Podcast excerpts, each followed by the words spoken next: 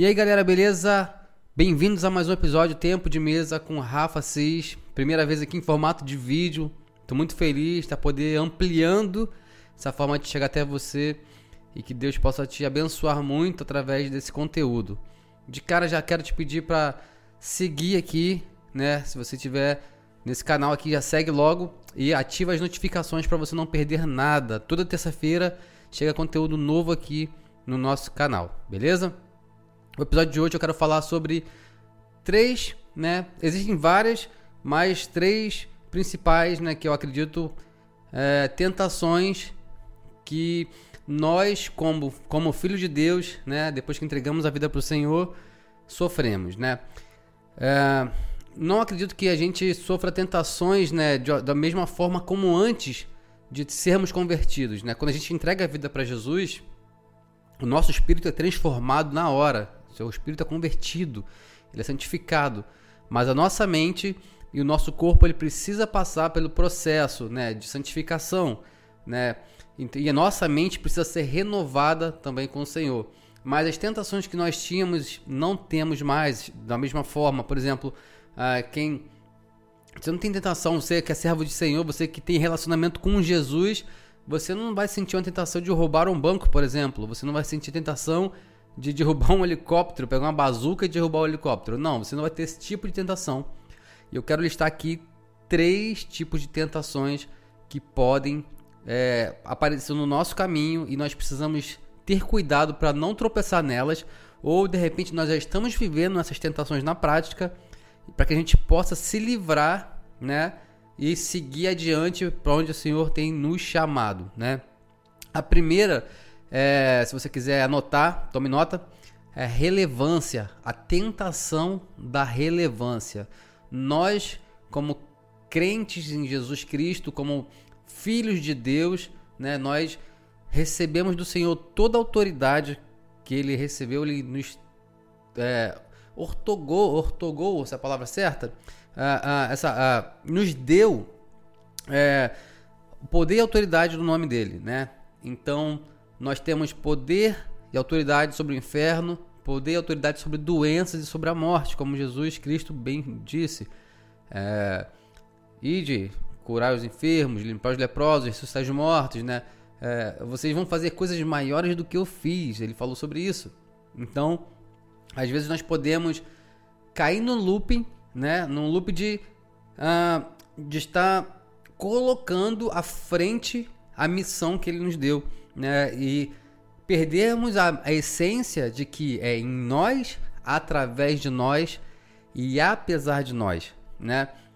Pela graça de Deus, nós fomos alcançados, nós somos filhos e tudo que fazemos, fazemos para a honra e glória do nome do Senhor. E tudo que fazemos é pelo poder do nome dele, né? Então nós temos que ter cuidado para não acharmos que somos nós que, que, que estamos fazendo tudo, né? É, é, o nosso nome que está aparecendo sempre, a nossa foto que está aparecendo sempre.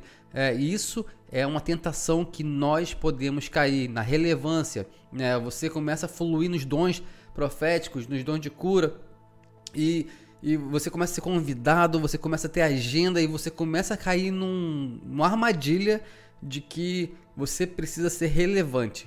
Porque você precisa aparecer, você precisa estar nas redes sociais, você precisa fazer coisas que às vezes o Senhor não tem chamado você para fazer, mas você precisa ter o seu rosto ali, o seu nome ali, para que às vezes o seu ego seja massageado. Faz sentido? Então, nós precisamos blindar o nosso coração é, contra todo tipo de armadilha que quer roubar a nossa identidade, que queira roubar o propósito para o qual nós fomos chamados. Uma, quando eu era menino, é, bem jovem, garoto, né? Eu estava tendo minha primeira experiência com gravação em estúdio e eu tive uma aula para a vida do, do, produtor desse que estava produzindo esse, esse, esse disco na, nessa época. Ele disse para mim uma coisa assim: Rafa, você precisa ter um coração de teflon. Eu falei: o que é ter um coração de teflon? Ele falou o seguinte: elogios precisam colocar, bater no seu coração e deslizar para o chão. Porque não vai fazer diferença na sua vida os elogios. A mesma coisa as críticas. Precisa bater no seu coração e deslizar para o chão. porque isso não é quem você é. Então você precisa saber quem você é para que a relevância não roube, né? A fome pela relevância não roube o papel principal, que é o de nós apresentarmos Jesus, né? Sermos Jesus para esse mundo. Então, nosso coração precisa ser blindado dessa tentação. Nós podemos nesse momento estar tá vivendo isso sem perceber né? A gente está ali fazendo e eu, se eu não tiver não acontece, eu sou o principal, eu sou o melhor, eu sou bom e, e, e vamos lá, e eu boto a mão, os enfermos são curados, eu tenho palavras profundas de conhecimento, eu sou bom na Bíblia, eu sou o melhor teólogo, não importa. O melhor conselho não importa. Você precisa entender que nós só somos filhos porque nós temos um pai. Não existe filho, né? Se não foi gerado por um pai. Então toda a honra e glória é para o nome dele.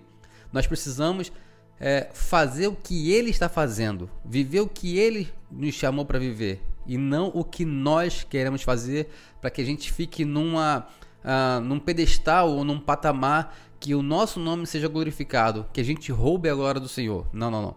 Nós precisamos entregar para Ele a glória dele. Então nós precisamos blindar o nosso coração para que a gente não caia na tentação de querer ser relevante sem relevância, né? Ser relevante sem o Senhor ter promovido você.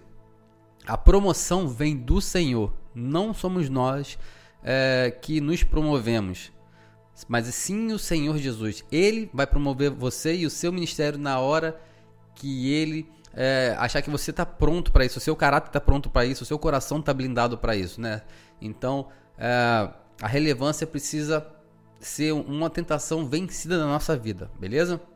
Segundo ponto, uma segunda tentação que eu acredito que é muito forte na nossa vida é confiar no nosso próprio braço ou nos próprios, nossos próprios recursos, né? A Bíblia diz que a nossa função é preparar o cavalo, mas a vitória quem dá é o Senhor, a vitória é do Senhor, né? Ah, às vezes a gente coloca as situações da vida na frente do que Deus tem dito sobre nós, na frente do que Deus tem falado sobre nós, sobre nosso respeito, sobre nosso destino, né?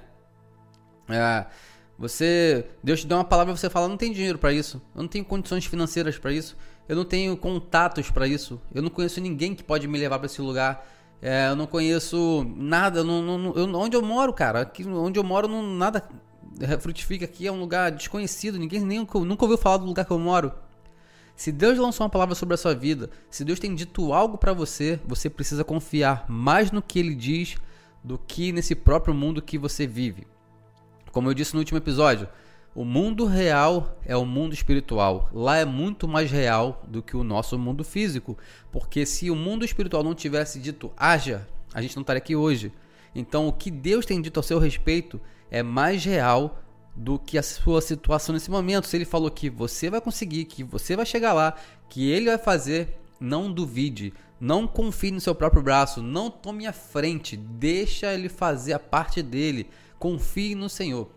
Faça a sua parte, mas confie no Senhor, porque se ele falou, vai cumprir. Se você não desistir ou se você não tomar a frente e a posição dele de resolver a coisa, né?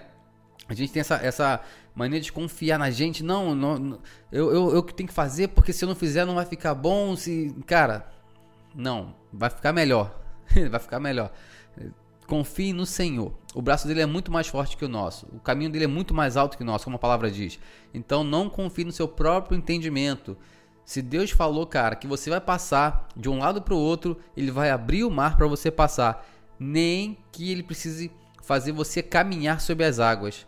Não caia nessa tentação de confiar em você mesmo, confiar no seu próprio braço, no seu talento, na sua capacidade de falar bem, de cantar, de pregar, de resolver problemas, de vendas, não importa em que, que você é bom.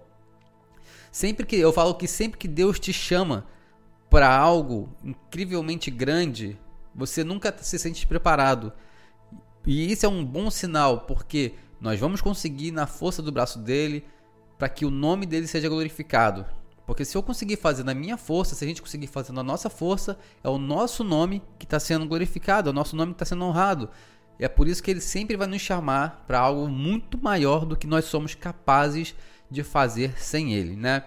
Então, Segundo ponto é não confiar em nós mesmos para resolver as coisas, nosso próprio braço, nosso, próximo, nosso próprio talento, mas no Senhor. Não cai na tentação de confiar em você.